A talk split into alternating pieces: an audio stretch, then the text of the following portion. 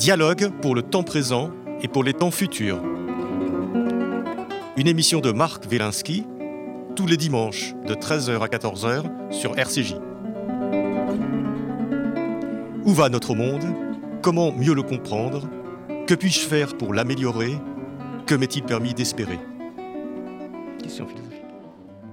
Aujourd'hui, vivre sans avec Mazarine Pinjot.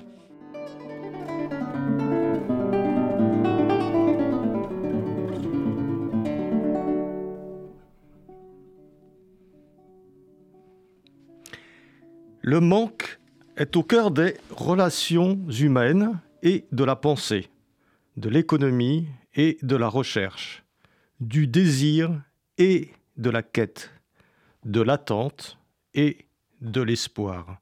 Peut-on réellement s'en passer? Qu'appelons-nous au juste manque? Nous pouvons manquer d'une chose, nous pouvons manquer de sens, nous pouvons manquer à quelqu'un, ou quelqu'un nous manquer. Ce manque a trouvé son expression dans un adverbe devenu incontournable en marketing, le sans, sans sucre, sans gluten, sans lactose, sans calories, sans nicotine, sans adjuvant, sans huile de palme, sans colorant, sans contact, par un tour de passe-passe extraordinaire, nous avons transformé l'absence en valeur, le manque en objet de convoitise. Bonjour Mazarine Pinjot. Bonjour. Alors, euh, Mazarine Pinjot, vous êtes, euh, vous êtes professeur de philosophie, agrégée, normalienne. Euh, vous êtes l'auteur d'une dizaine de romans, dont Le Salon de massage, euh, qui est paru en 2023. Et vous faites paraître ces jours. Vous enseignez aussi la philosophie à Sciences Po Bordeaux. Et vous faites paraître ces jours-ci aux éditions Climat une, un, essai philosophique, Vivre sans, une philosophie du manque. alors, Mazarine Pinjot, euh, sommes-nous des êtres de manque? Oui, bien sûr que nous sommes des êtres de manque. Euh, D'abord, dans, notre, euh, dans notre genèse, euh, nous sommes euh, des nourrissons qui avons besoin des soins maternels. Euh, on ne peut pas survivre sans l'autre et donc on est dans la dépendance. Euh, et donc d'emblée, ça nous inscrit dans une forme de, manque où la relation est, première. Et euh, c'est en même temps euh, le fait que nous ne soyons pas totalement achevés et indépendants euh, lors de notre naissance qui va ouvrir un espace pour que puisse se déployer eh bien le le perfectionnement, la transformation, l'accès au langage, l'accès au symbolique et donc l'accès à la culture. Et c'est de ce manque, d'une certaine manière, de cet inachèvement euh, et de, cette longue maturation, puisque pour les, petits d'hommes, euh, le temps de maturation est beaucoup plus long que pour euh, la, majorité des animaux. Euh, c'est de cette longue maturation que va pouvoir euh, ben, voilà, naître euh, la réflexion, euh, le questionnement, euh, le doute, euh, et puis euh, les relations humaines, etc., etc. Et donc, euh, bien sûr que le manque, euh, c'est d'une certaine manière, euh, dès la naissance, notre condition.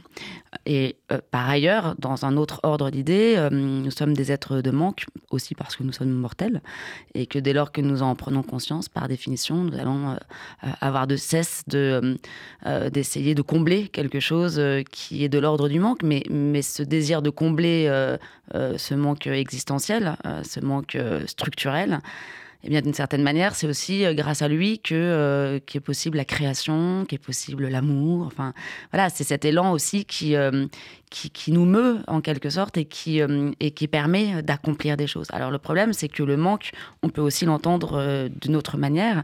Et, et le système capitaliste l'a très bien compris et a très bien compris comment transformer ce manque. On va dire, ontologique en un manque d'objets. Ça, on va revenir là-dessus, ça c'est un point important, mais euh, c'est vrai qu'il se passe quelque chose quand on vous lit, euh, Mazarine Pinjot, donc on lit ce livre, Vivre sans, euh, c'est qu'on on, on voit plus le sang, S-A-N-S, hein, oui. le sang ou le manque, euh, de la même façon, euh, après vous avoir lu, euh, qu'au qu début. Euh, c'est un livre dense, très très bien écrit, euh, et, et qui change, qui change notre. De, disons, on, finalement, on se voit plus tout à fait de la même, euh, de la même manière. et notamment dans, ce qui est, dans ce qui est nos désirs. Est-ce, est-ce que nos désirs viennent toujours d'un manque? Ah, ça, c'est la grande question. Je ne sais pas si, euh, si on peut y répondre d'une voilà, d'une seule, euh, d'une seule réponse, mais c'est la, grande question, et c'est aussi la grande question de la philosophie, hein, d'ailleurs, puisque euh, globalement, et, pour caricaturer, il y, y, a deux types de réponses. Il y a le désir comme, comme, comme une puissance d'être, quoi, et puis il y a le désir qui s'alimente au manque.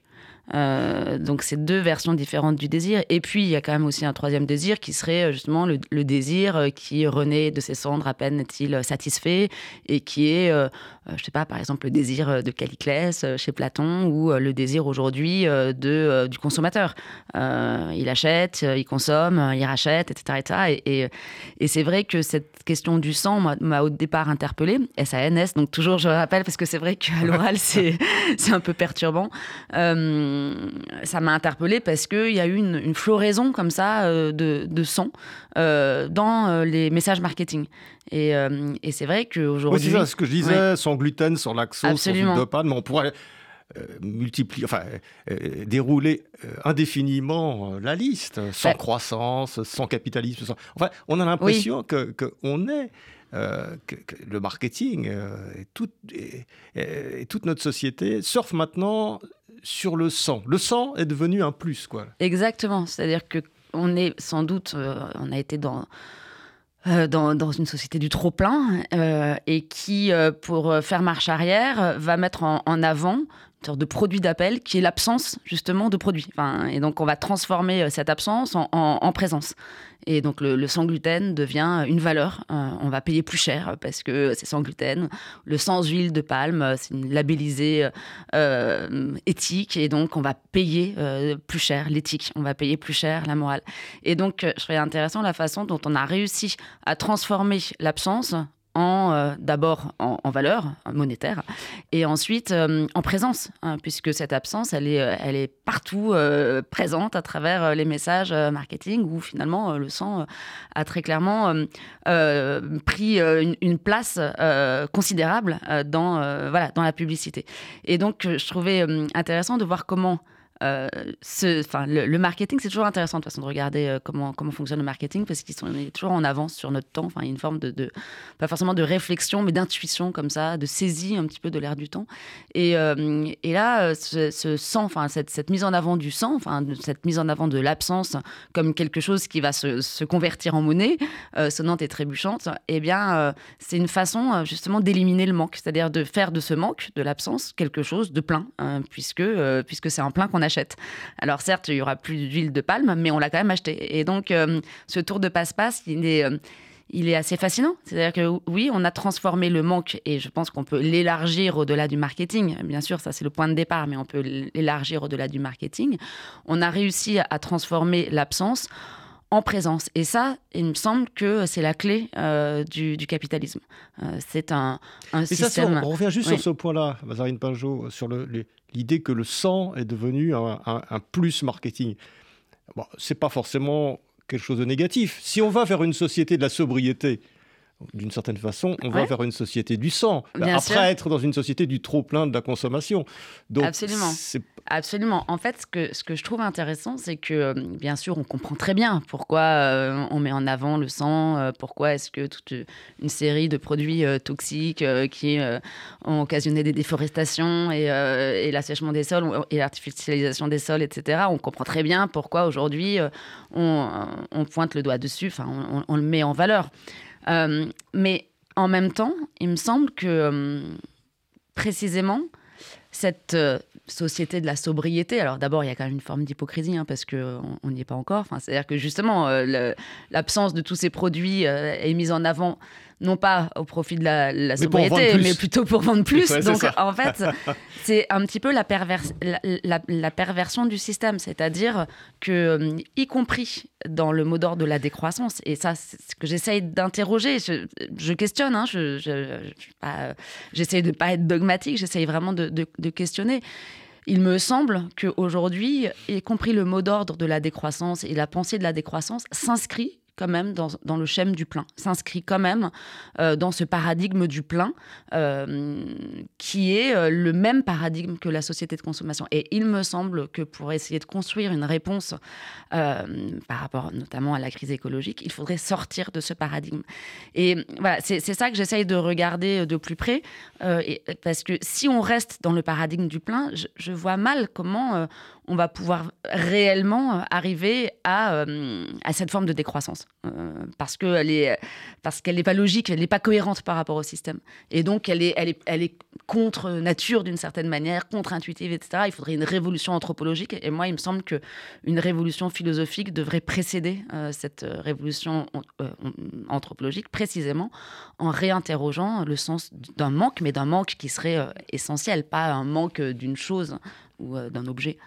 Et, justement, c'est ça que vous faites, euh, Mazarine, c'est très intéressant.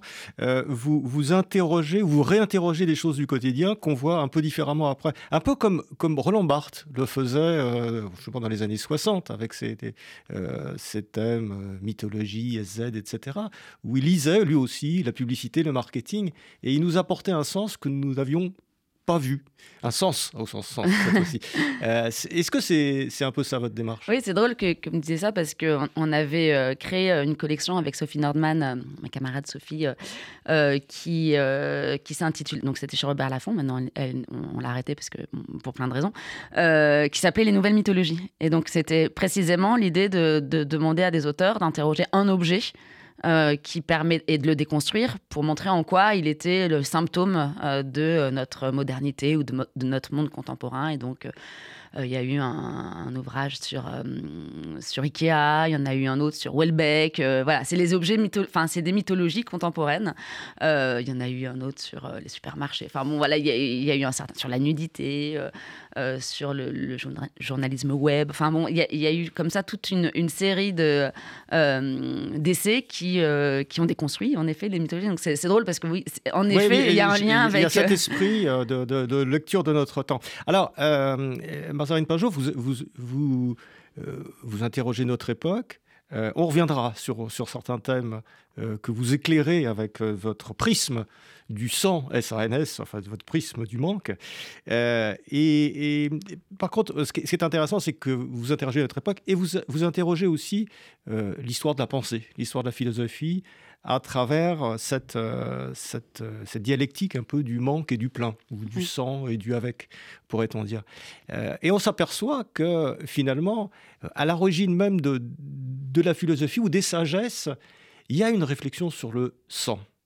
Oui, bien sûr, surtout euh, euh, dans le monde antique. Alors, cette réflexion, elle ne se posait pas exactement dans les mêmes termes qu'aujourd'hui, quoique on puisse quand même trouver des, des, constantes. on était dans le, dans le monde antique alors là, pleinement dans le, dans le paradigme du plein, euh, dans l'idée d'un cosmos euh, fini, orienté, euh, qui avait un haut, un bas, qui avait un sens qui lui était immanent. Donc l'idée de, l'achèvement du plein primé, c'était la cosmologie aristotélicienne, elle était fondée sur l'idée du plein. Et donc à partir de, cette, cette norme, quoi, cette normativité qui était d'abord le plein comme, comme perfection, le cercle comme perfection, l'immobilité comme, comme perfection, le fini comme euh, l'infini de. Enfin voilà, on n'est pas du tout encore dans la pensée de, l'infini qui évidemment euh, arrivera avec la modernité et euh, la révolution épistémologique de Copernic, Galilée, etc. On va découvrir que l'univers est infini, enfin avec Galilée, Descartes surtout. Et, et, donc on est dans une dans une pensée du fini. Donc dans une pensée du fini où le fini est identifié à ce qu'il y a de mieux, enfin à la perfection, forcément le désir ça, ça fait désordre. Et, et c'est pour ça que il est il est vu, euh, alors notamment par, à travers le personnage de Caliclès, qui est un petit peu euh, vraiment celui qui, euh, est emblématique hein, de, voilà, de la philosophie du désir, c'est-à-dire sans cesse être dans l'intranquillité, dans l'inachèvement, précisément parce que le moteur de la vie, c'est ça, c'est le désir. Et c'est très fort, hein, d'ailleurs, c'est très convaincant hein, quand, quand Caliclès parle. C'est un redoutable adversaire de Socrate, parce que franchement, on a parfois un peu envie de le suivre. Et Socrate va donner la, la métaphore des tonneaux percés. Et donc, en disant, en gros, bah voilà, c'est euh, la vie, c'est comme les tonneaux percés. Si le manque, on est toujours en train de combler le manque. Toujours. quand, quand on comble un manque, il y en a toujours un autre qui apparaît. Exactement. Et donc, c'est une logique sans fin. Donc, euh, qui dit sans fin dit euh, imparfaite, en tout cas dans le monde grec. Et donc, évidemment, c'est ce qu'il faut essayer de, dépasser. Et d'où faut trouver une certaine stabilité. L'idéal d'ataraxie, d'où l'idéal de sérénité, de sagesse, puisque ce qu'on cherche, la philosophie, c'est la recherche de la sagesse. Et la sagesse, ben, c'est précisément un état où le, manque n'a plus lieu d'être, n'est pas le, bienvenu. Et donc, on est vraiment dans, dans une une, perspective, un horizon qui est euh, celui du plein, euh, mais dans le sens le plus, euh, le plus beau, enfin le, plus achevé, le plus parfait qu'on puisse lui imaginer. Et pourtant, euh, vous, vous, le dites, l'être est présenté euh, chez Platon euh, comme un être de manque. Euh, il, est défini ou il est présenté comme un être sans poils, sans plumes, sans défense.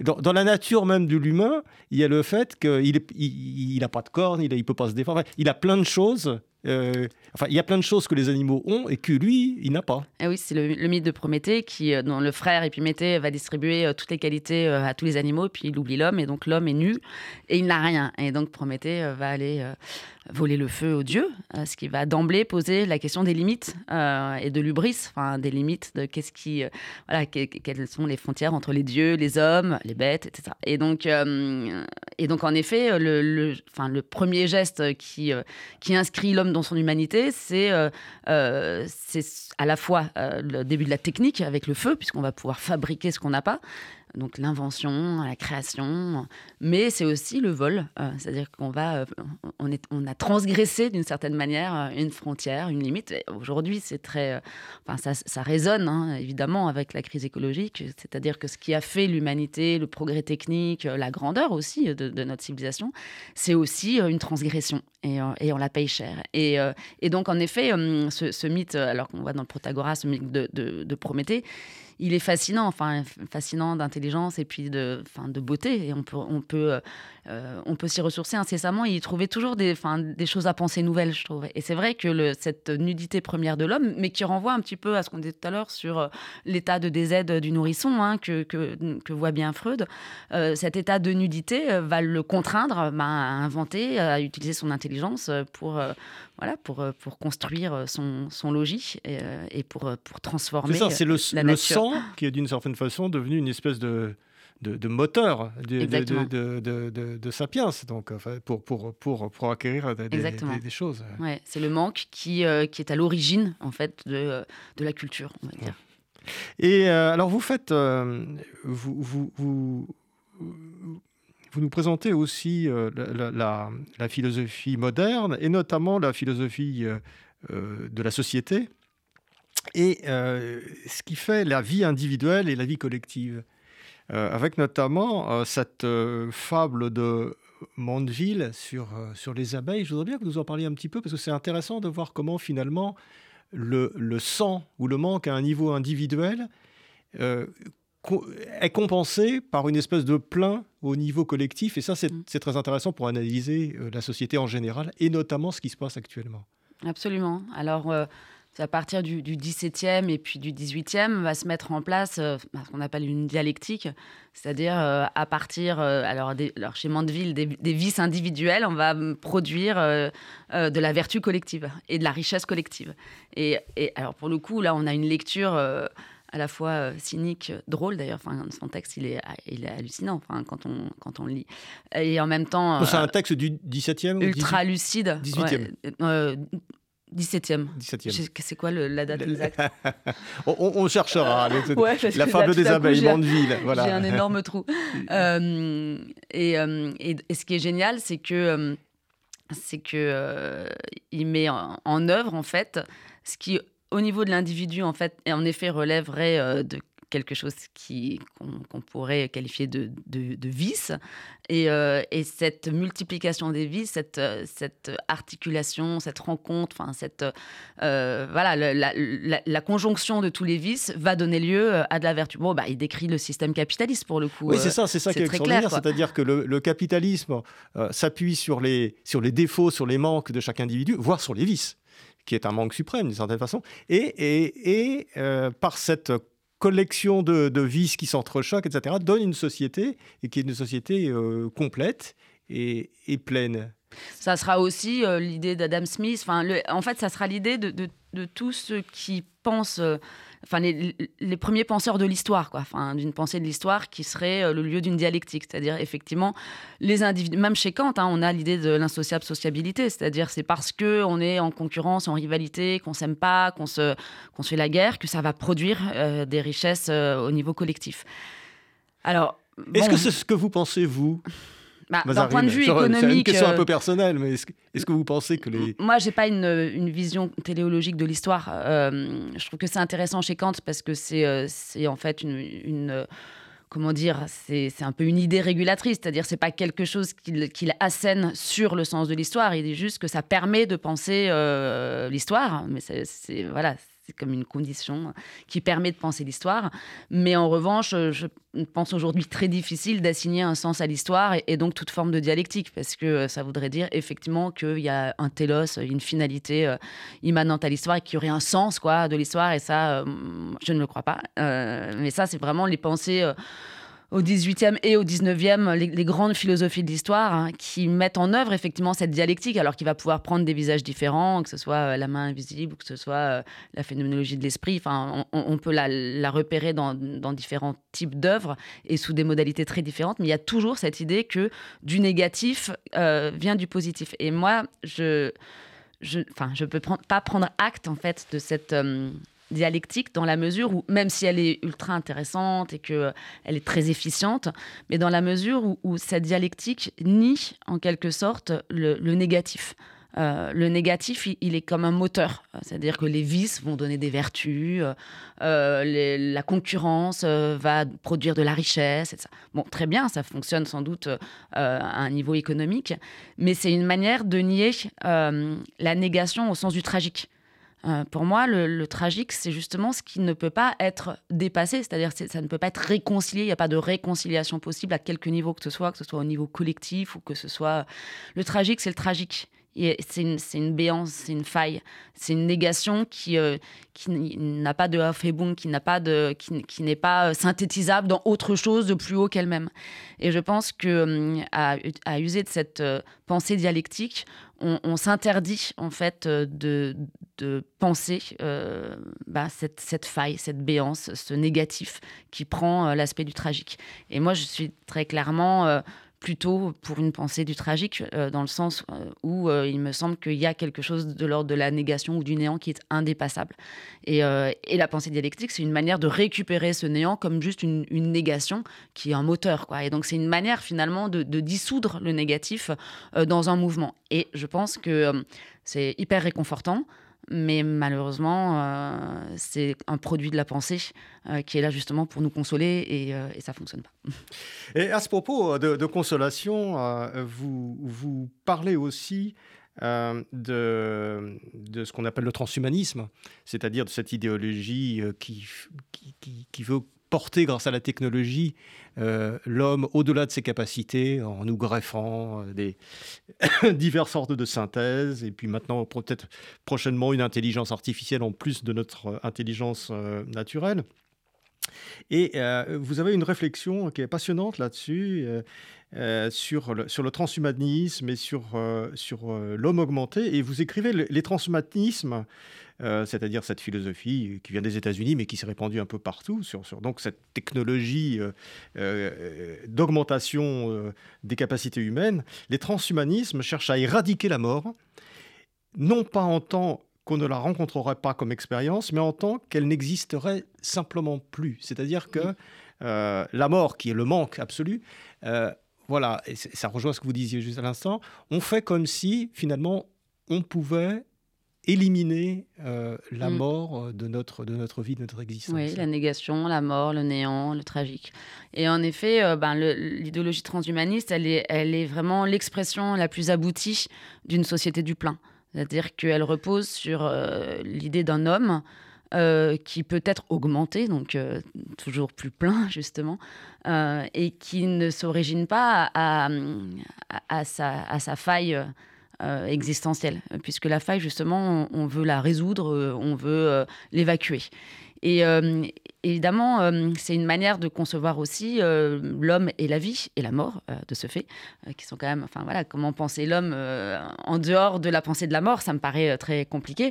mais c'est l'idée qu'on peut le biologiquement hein, le, transformer. Alors biologiquement, technologiquement.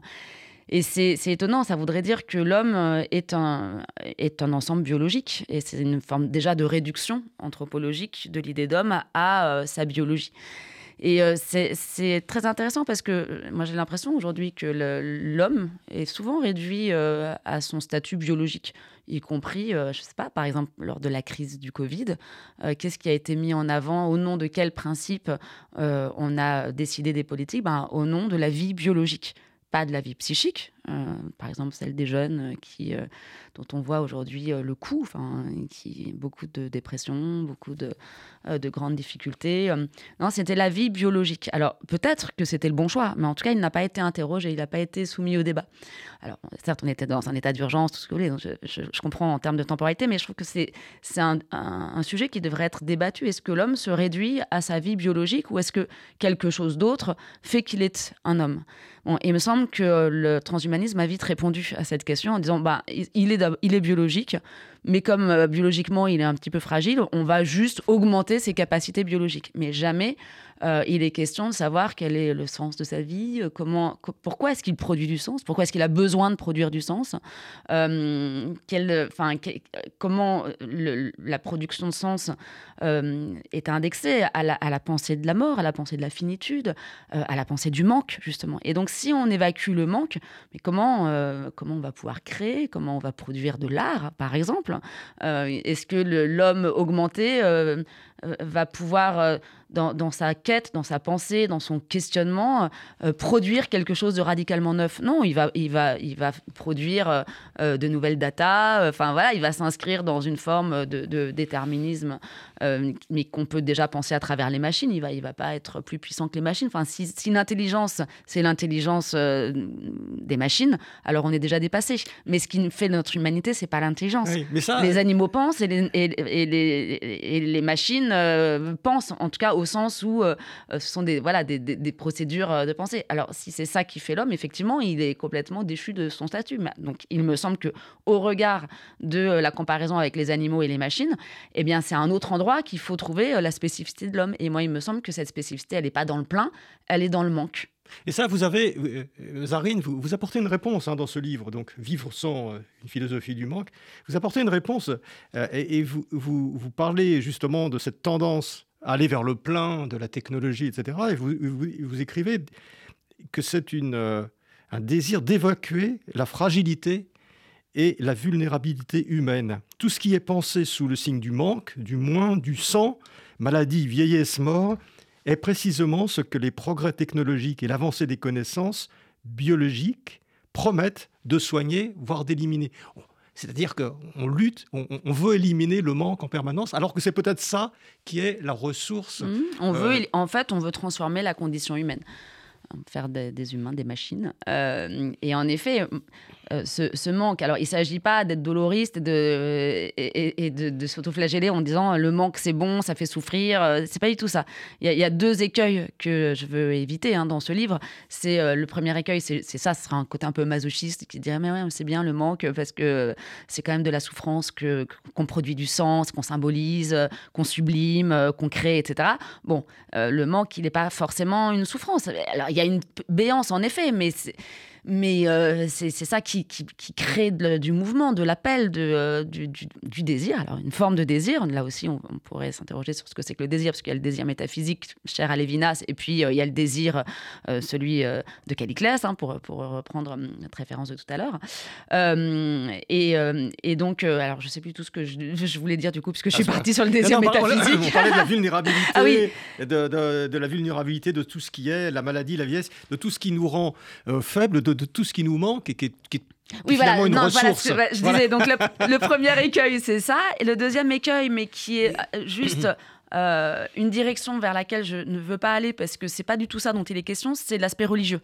Parce que le manque, euh, évidemment, va aussi alimenter la croyance, les doutes, enfin tout ce qui est en lien avec la religion. Or là, c'est vraiment je, l'ai voulu complètement séculier, ce, livre, dans le sens où cette, cette, catégorie qu'on pourrait appeler une catégorie de transcendance, dans le sens où c'est quelque chose on est en lien avec, mais c'est un lien du non-lien. Enfin, c'est vraiment euh, modélisé par Lévinas, ça, de la manière la plus euh, parfaite. Euh, cette catégorie de transcendance, c'est-à-dire quelque chose qui n'est pas du même ordre que le reste. Je veux absolument pas la réifier sous la forme d'un dieu ou d'une religion. c'est pas, c'est pas mon propos. Je n'ai pas un propos sur la religion. J'essaye de travailler sur une catégorie qui nous fasse sortir du plein euh, mais qui ne soient pas nécessairement religieuses, parce qu'il il me semble qu'il y a des religions, y compris des religions monothéistes, qui s'inscrivent dans le schème du plein. Donc c'est pas c'est pas à cet endroit-là que, se situe ma réflexion, même si ensuite il pourrait éventuellement y avoir une une euh, traduction euh, euh, religieuse peut-être éventuellement, mais c'est pas c'est pas du tout enfin voilà c'est pas du tout mon pro. Donc ni autoflagellation du manque, enfin ni ni masochisme. moi il me semble que le manque c'est à partir de là uniquement qu'on produit du sens. Sinon pourquoi est-ce qu'on symbolise? Pourquoi est-ce qu'on produit du manque? Pourquoi est-ce qu'on parle? Voilà le langage il naît parce qu'il y a du manque. il remplace l'absence par euh, par, du symbole. Donc euh, voilà, sans, le manque, comment comprendre même la, civilisation? Alors on peut se transformer tous en robots, mais, mais euh, bah, effectivement, on sera dans une, trans, post-humanité.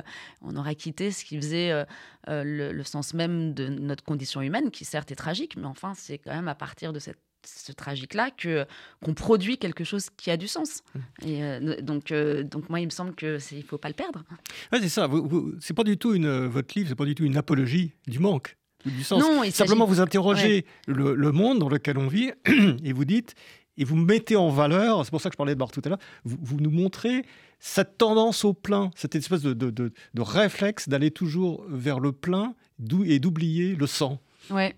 Oui, parce que c'est plus rassurant, parce que c'est satisfaisant. Enfin, quand on, euh, quand on consomme, ben ça, satisfait quelque chose. Alors ça satisfait un manque, et c'est ça qui, est intéressant, c'est qu'en fait, ça satisfait un manque qui se croit être un manque d'objets. On, voit bien comment les modes euh, euh, proposent à chaque fois des, nouveautés, comment la consommation elle-même s'inscrit dans l'obsolescence et donc nécessairement renaît de ses sangs. Et enfin bon, ça, y a grand nombre de théories sur, sur comment rendre la, consommation infini, quoi, enfin dans un cycle infini, qui le, cycle biologique, hein, en fait. Si on, là encore, on revient un petit peu euh, au prisme biologique. la biologie, c'est, enfin, le prisme biologique, c'est euh, euh, on consomme et puis et puis on doit reconsommer, etc., etc. Enfin, c'est le sens de de la, du travail, de la vie du travail, selon Anna Arendt, où voilà, on, produit, on consomme, on produit, on consomme, on produit, on consomme. Bon, ça, ça marche parce qu'effectivement, nous sommes des êtres de manque. Sauf que ce manque, euh, dont nous sommes faits, c'est pas un manque d'objets. Et donc la réponse de la consommation, c'est aussi une manière de faire oublier on comble le, vide, quoi. On comble avec le vide. De avec de l'objet, de l'avoir. Et donc, en comblant le vide, bah, on fait oublier ce que c'est, à quoi, enfin, qu'est-ce que c'est que cette espèce de manque originaire qui, euh, qui, enfin, qui, de toute façon, on peut pas être euh, satisfait, mais qui, en revanche, est productif. En, en, revanche, nous meut vers euh, encore une fois, vers, euh, vers de la pensée, vers de la création, etc. Et donc, on comble quelque chose qui est euh, essentiel, existentiel, ontologique, encore une fois, par un autre régime qui est le régime des objets. Et quelque part, ça fonctionne bien. ça fonctionne bien parce que ça ça apaise toujours momentanément, mais puisque ce, moment, il est, il est, toujours récupéré par euh, la logique de la consommation, ben, ça, franchement, ça peut, ça peut très bien fonctionner. C'est d'ailleurs pour ça qu'on ne sort pas de ce système, parce qu'il est, il est satisfaisant à certains égards. Mais est-ce qu'on arrivera à sortir de ce système? Parce qu'il est, il est, il est satisfaisant, mais mortifère. C'est le divertissement parfait. Euh, on a trouvé euh, la forme parfaite du divertissement pascalien. Et donc, je ne sais pas si on peut en sortir parce que, parce que ça fonctionne très, très, très bien. Quoi. Hmm. Alors, euh, il y a un autre thème que vous évoquez parmi tous les thèmes de ce livre, c'est euh, ce qu'on appelle le wokisme. Euh, le wokisme, c'est ce mouvement de pensée à, partir de, de la défense des minorités, des droits, etc., qui a pris tellement d'importance dans notre société aux États-Unis, mais hmm. aussi en Europe. et, et vous parlez des, des woke euh, et vous dites euh, il faut interdire, censurer, déboulonner les statuts et expurger les textes de mots inappropriés qui heurtent la sensibilité de toute une nouvelle génération, aux oreilles très sensibles, faute d'avoir été un jour confronté au réel.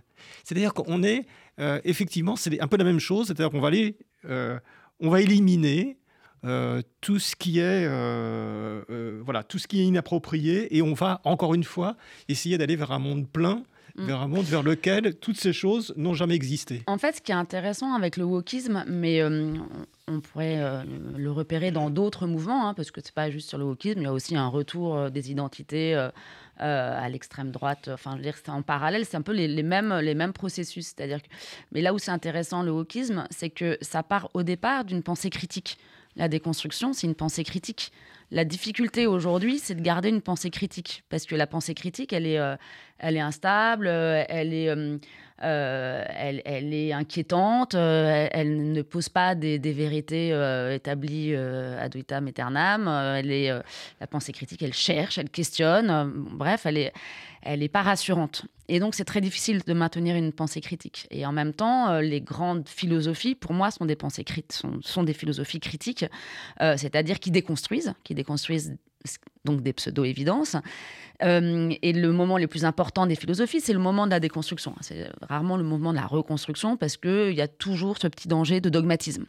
Et donc, ce que disait euh, Kant dans, sa préface de la première euh, critique, qui est extraordinaire dans le sens où c'est tellement actuel et en même temps c'est tellement, enfin, c'est indépassable, c'est qu'en gros, il dit hum, l'histoire de la philosophie, comme l'histoire de la raison, c'est une oscillation permanente entre le scepticisme, aujourd'hui une sorte de relativisme total, la post-vérité, les fake news, etc., et de l'autre côté le dogmatisme. Et, euh, donc, euh, voilà, l'histoire de la pensée euh, aussi toujours entre ces deux extrêmes, dogmatisme, scepticisme, dogmatisme, scepticisme. Soit on affirme de manière péremptoire des choses, soit on croit en rien. Et donc, lui, il va essayer de creuser cette, cette espèce de, de chemin de crête extrêmement difficile à tenir qui s'appelle la pensée critique qui soit ni, qui sont ni du côté du dogmatisme, ni qui soit dissous dans, euh, dans le scepticisme. Et déjà, Descartes avant lui avait, avait fait quelque chose euh, un petit peu de cet ordre-là, peut-être qu'on y reviendra. Et donc, ce que je trouve super intéressant avec le wokisme, c'est qu'au départ, ça vient d'une pensée critique. La déconstruction d'Héridienne, c'est une pensée critique magnifique, euh, ultra stimulante. Et qu'est-ce qui s'est passé? Ben, Il s'est passé que la pensée critique, parce qu'elle est trop difficile, s'est transformée en dogme. Et là, euh, le dogme, ah ben, comme tous les dogmes, euh, ils sont euh, nécessairement d'abord contestables par définition, puisque ce sont des dogmes. Le dogme, c'est métaphysique. Et récupéré aussi par des groupes. Alors ensuite, c'est récupéré de manière militante. Mais ce, que, ce qui est inquiétant, c'est cette idée que même le summum de la déconstruction va devenir, au lieu d'être une pensée critique, le pire des dogmes. Et donc, ce qui est intéressant à repérer, c'est ce moment de bascule entre quelque chose qui est de l'ordre du questionnement, de la déconstruction, de la critique, en dogme. Et, c'est vrai qu'aujourd'hui, euh, à peu près dans tous les domaines, on peut repérer ce, basculement. Et donc, évidemment, euh, le wokisme, c'est l'envers de la déconstruction. Euh, et, c'est comme soit c'est un contresens total, soit c'est une forme de militantisme. Alors là, c'est autre chose qu'on rentre dans une autre grammaire. Après tout, enfin voilà, pourquoi pas être militant, etc. Et ça, Bon, ensuite, ça prend des, formes parfois extrêmes, voire un peu ridicules. Donc, je trouve que c'est, dommage par rapport à ce dont ça vient, quoi, euh, à savoir la déconstruction. Mais c'est, l'antithèse de la déconstruction. C'est, pour ça que c'est, étonnant. Qu'est-ce qui s'est passé? Comme, Par quel chemin euh, c'est arrivé? Pour devenir quelque chose de très péremptoire, euh, de, très radical, de, de, ininterrogé, enfin voilà, et, et de destructeur en fait, plutôt que de déconstruit on a le, plein à récupérer euh, cette pensée qui au départ était une pensée du, du Bien sûr, exactement. Mais comme tous les dogmatismes récupèrent à un moment donné une pensée critique, parce que c'est dur de se tenir à, euh, à, cet endroit critique. C'est difficile et il faut du courage. Et bon, on ne peut pas dire que ce soit la, caractéristique de notre époque. Non. Et alors, est-ce est qu'effectivement, euh, Mazarine Pinjot, on n'est pas à une époque où cette euh, cette position critique euh, que, vous, que vous évoquez, que vous proposez, n'est euh, pas extrêmement difficile à tenir? Parce que c'est vrai qu'on a d'un côté les dogmatismes. Mm. Euh, auxquels on ne peut pas adhérer. Et, les, causalités simples, je dirais, euh, tout ce qui nous arrive, c'est à cause de l'immigration, mm. ou c'est à cause du colonialisme, mm. ou c'est à cause de, de tous les côtés, hein. capitalisme. on, entend, c'est la même structure de pensée en fait. et d'un autre côté, euh, le, fake, on, est dans le fake en permanence, donc on ne mm. peut pas ne pas être sceptique. À chaque fois qu'on entend une information maintenant, ou, une, ou, une, image, je ne sais pas si ça fait la même chose, mais la première question qu'on se pose, c'est est-ce que c'est vrai? Même quand on se dit, euh, c'est quelqu'un d'autorité qui l'a dit, mm. euh, on se dit, mais est-ce que c'est vraiment lui qui l'a dit, etc.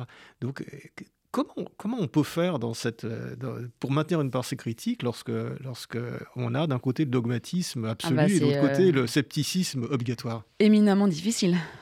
c'est un combat. C'est un combat, c'est du temps. Ça veut dire que euh, je ne sais pas si euh, euh, c'est d'abord adopter justement une pensée critique, mais ensuite il faut, faut la nourrir. C'est-à-dire que si vous avez une information dont vous pouvez légitimement douter, il ben, faut aller vérifier, chercher, écouter des sources, lire.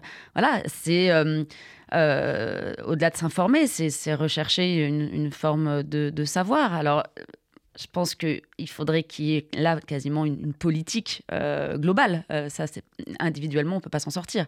Là, c'est à un niveau politique que les choses doivent se faire, et elles doivent se faire euh, notamment au niveau de l'éducation. plus d'éducation scientifique, plus d'enseignement scientifique, pas au sens où ou la réforme euh, à, penser l'enseignement scientifique, parce que bon, je trouve que pour l'instant c'est un peu dommage, on n'en fait pas quelque chose qui serait plutôt de l'histoire des sciences ou de l'épistémologie. Euh, essayer de, travailler sur ce que c'est que la vérité euh, en sciences humaines, en sciences dures, et pourquoi même si cette vérité elle est relative au sens où c'est un consensus de scientifiques qui est qui peut être amenée à évoluer en fonction de nouvelles découvertes. C'est pas pour autant qu'elle est relative au sens de la relativité de tout et des fake news, etc. C'est tout ça, c'est de l'ordre d'un apprentissage. Mais c'est hyper difficile quand vous êtes concurrencé par des réseaux sociaux, euh, par euh, une fragmentation totale de l'espace public qui donne lieu à plein de petites bulles espaces pseudo privé public euh, qui ben voilà qui sont des réseaux euh, et qui en fait fonctionnent en boucle euh, en boucle algorithmique et qui font que ben, vous ne rencontrez plus l'altérité il y a plus d'espace de confrontation des idées il y a plus de lieux communs. Et en fait la difficulté c'est s'il y a plus de, de commun c'est extrêmement difficile, à part peut-être justement à l'école, mais bon, on voit la crise que traverse l'école c'est hyper difficile d'arriver euh, à se battre contre ces deux extrêmes. Non, on n'est on pas dans un bon moment pour ça. Enfin, bon, plein de choses non plus d'ailleurs, mais... J'ai l'impression, Mazarine, que c'est un peu la mission que vous vous donnez. C'est-à-dire vous, enfin vous et d'autres philosophes ou d'autres penseurs ou d'autres scientifiques, etc. C'est-à-dire d'être justement sur ce chemin critique et d'appeler, euh, ce qui n'est pas facile, entre, euh, entre le scepticisme et le dogmatisme, mm. d'appeler toujours à cette réflexion euh, que vous appelez déconstruction ou autre, mais qui est toujours de, disons, de pointer, de pointer partout le, le, le, manque du plein, d'une certaine façon. Oui, absolument. Je pense que c'est une forme de vigilance, euh, de vigilance politique. Euh, on met au service euh, ce qu'on sait faire. donc, bon, moi, ça sera plutôt à travers les livres. bon, évidemment, ça ne va pas avoir un impact global et mondial. Ah, on mais, jamais. non, mais enfin, on, met on, se met au service d'une cause, mais avec, avec les moyens du bord. Et, et oui, je pense oui, mais si cette vision est partagée par d'autres. Heureusement. Et elle l'est. Heureusement, mais, mais euh, c'est, euh, on est minoritaire quand même. Euh, parce que, bah voilà, là, on parle de philosophie, on a du temps, mais vous voyez, c'est, un temps qui, qui n'existe plus. Enfin, là, il est, il est arraché parce que vous le faites. Il faut savoir le prendre. Bah, oui, voilà, mais vous voyez comme c'est difficile. Donc, donc bon c'est pas pour autant qu'il faut renoncer, il faut continuer à se battre pour essayer de, d'interroger euh, les, arcanes euh, de, du monde, du, politique. Euh, pourquoi, voilà, se demander pourquoi est-ce que c'est difficile aujourd'hui de travailler sur la question de la vérité Pourquoi est-ce que c'est aujourd'hui, c'est difficile aujourd'hui de, se battre contre, voilà, contre cette fragmentation du réel Enfin, tout ça, c'est, il est extrêmement nécessaire d'y réfléchir parce que peut-être qu'à terme, ça pourra se convertir, pourquoi pas, en, politique publique. Et moi, je pense que c'est, c'est à ce niveau-là qu'il faut que les choses se fassent. Alors, c'est compliqué parce que euh, les politiques, euh, euh, enfin les souverainetés nationales sont fortement concurrencées par des logiques transnationales. les GAFAM, ils s'en fichent un petit peu des réglementations au niveau national. Mais enfin, c'est pas pour autant qu'il faut pas y travailler. Euh, et, donc voilà, je, pense que là, bon, tout est lié. Hein, la réponse politique a une réflexion sur euh, la science, a une réflexion sur les technologies, a une réflexion sur l'anthropologie, a une réflexion sur euh, qu'est-ce que l'homme et pourquoi pas sur qu'est-ce que le manque. Moi, je pense que tout est lié. Dans mon travail en général, c'est ce que j'aime essayer de faire, c'est d'aller chercher les, structures métaphysiques pour ensuite les déployer dans le champ politique, sociologique. Parce qu'il me semble que qu'il y a toujours d'abord une racine métaphysique pour penser ensuite des applications très, qui peuvent être très concrètes, très simples, euh, et très visibles en tout cas. Euh, mais je trouve qu'on oublie aujourd'hui euh, les, fondements d'une pensée, les, les, structures d'une pensée. Et on n'est que dans l'application. Ce qui, ce qui est compliqué parce que si on n'est que dans l'application, ça veut dire qu'on se pose plus de questions mais qu'on a plein de réponses. Et aujourd'hui, c'est un peu le problème, y compris en politique, c'est qu'on a plein de réponses, mais alors on on se pose juste pas les bonnes questions. Donc, donc d'emblée, c'est biaisé. Et la philosophie, elle est là pour réapprendre à poser des questions, qui soient pas euh, les questions d'hier, parce que les questions, elles bougent, elles, se transforment.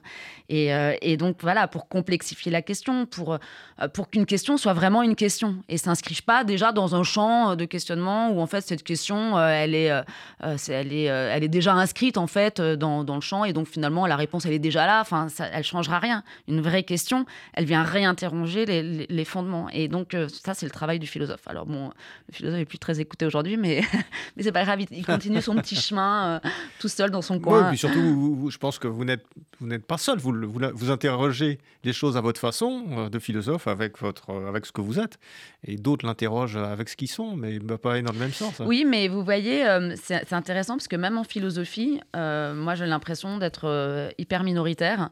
C'est-à-dire qu'il hum, y a quand même des, courants philosophiques qui aujourd'hui euh, sont... Alors peut-être que j'ai une déformation aussi euh, et que j'ai une vision un peu euh, qui n'est pas vraiment globale hein, de la chose, mais il me semble quand même qu'en philosophie, alors ça vient peut-être aussi des États-Unis, hein, mais les, auteurs les plus en vogue sont pas du tout les auteurs qui, euh, qui promeuvent le manque. Euh, en gros, euh, j'ai l'impression que Deleuze l'a emporté sur Lévinas. Voilà, moi je suis plus lévinassienne que deleuzienne. pour ceux qui n'ont pas lu tout Deleuze et tout Lévinas, les philosophes un peu dogmatique, du plein, euh, etc. Alors, sur, dogmatique, qui je dirais pas ça comme ça parce que c'est quand même péjoratif, mais oui, pour moi, quand même, il y a un dogme au sens conscient du terme, c'est-à-dire euh, qu'il euh, y a une, une, affirmation de quelque chose qui excède les conditions d'expérience. De, Et donc, chez Deleuze... vous dites vous-même, ils ont plus de succès.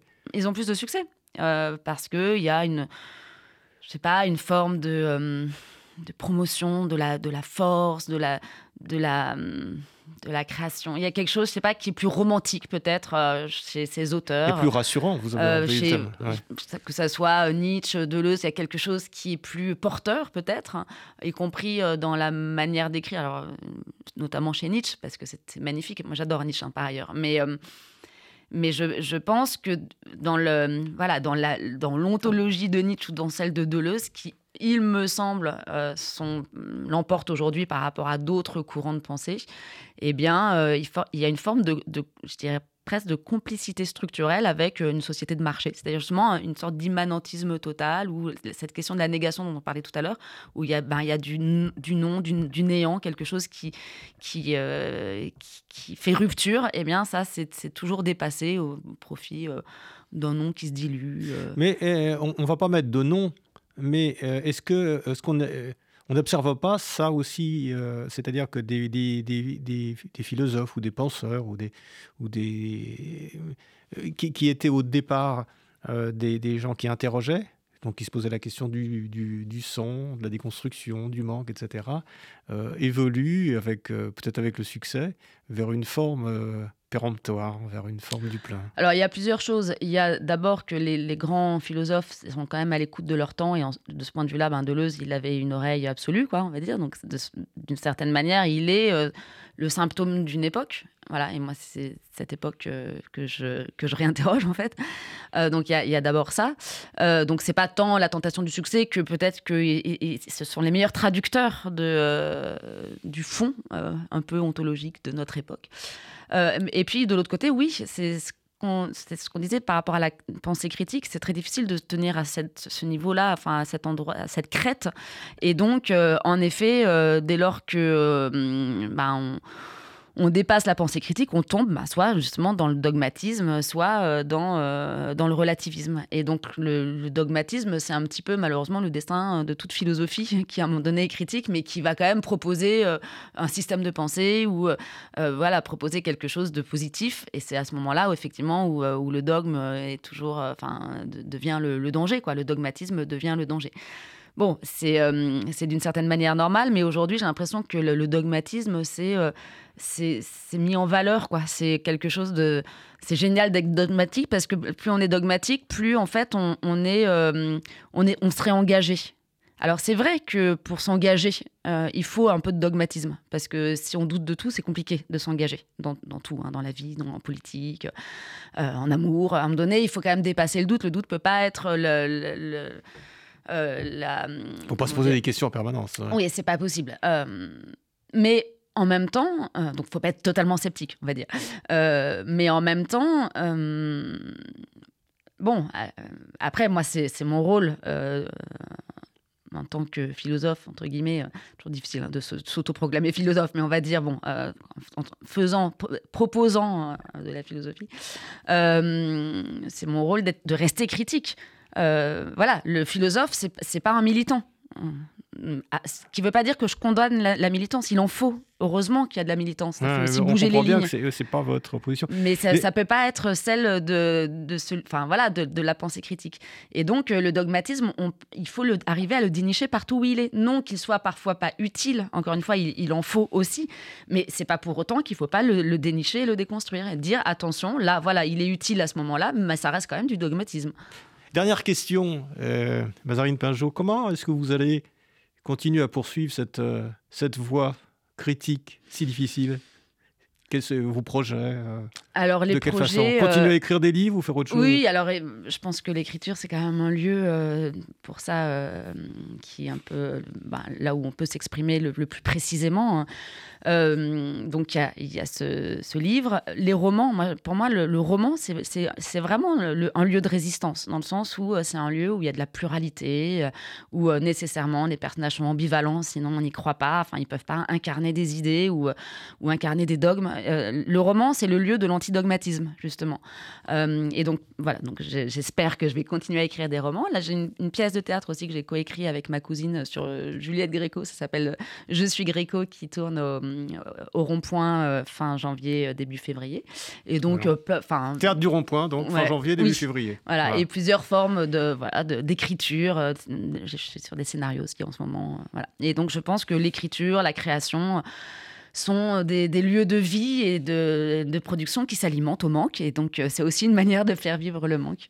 Très bien. Merci beaucoup, Mazarine Pinjot, d'être venue à Pilpoul. Hein. Je rappelle le titre de votre livre. bon, Mazarine Pinjot, Vivre sans, une philosophie du manque, un livre très éclairant sur, euh, sur le présent, sur le passé et probablement aussi sur le futur. Merci Mézarine. Merci beaucoup.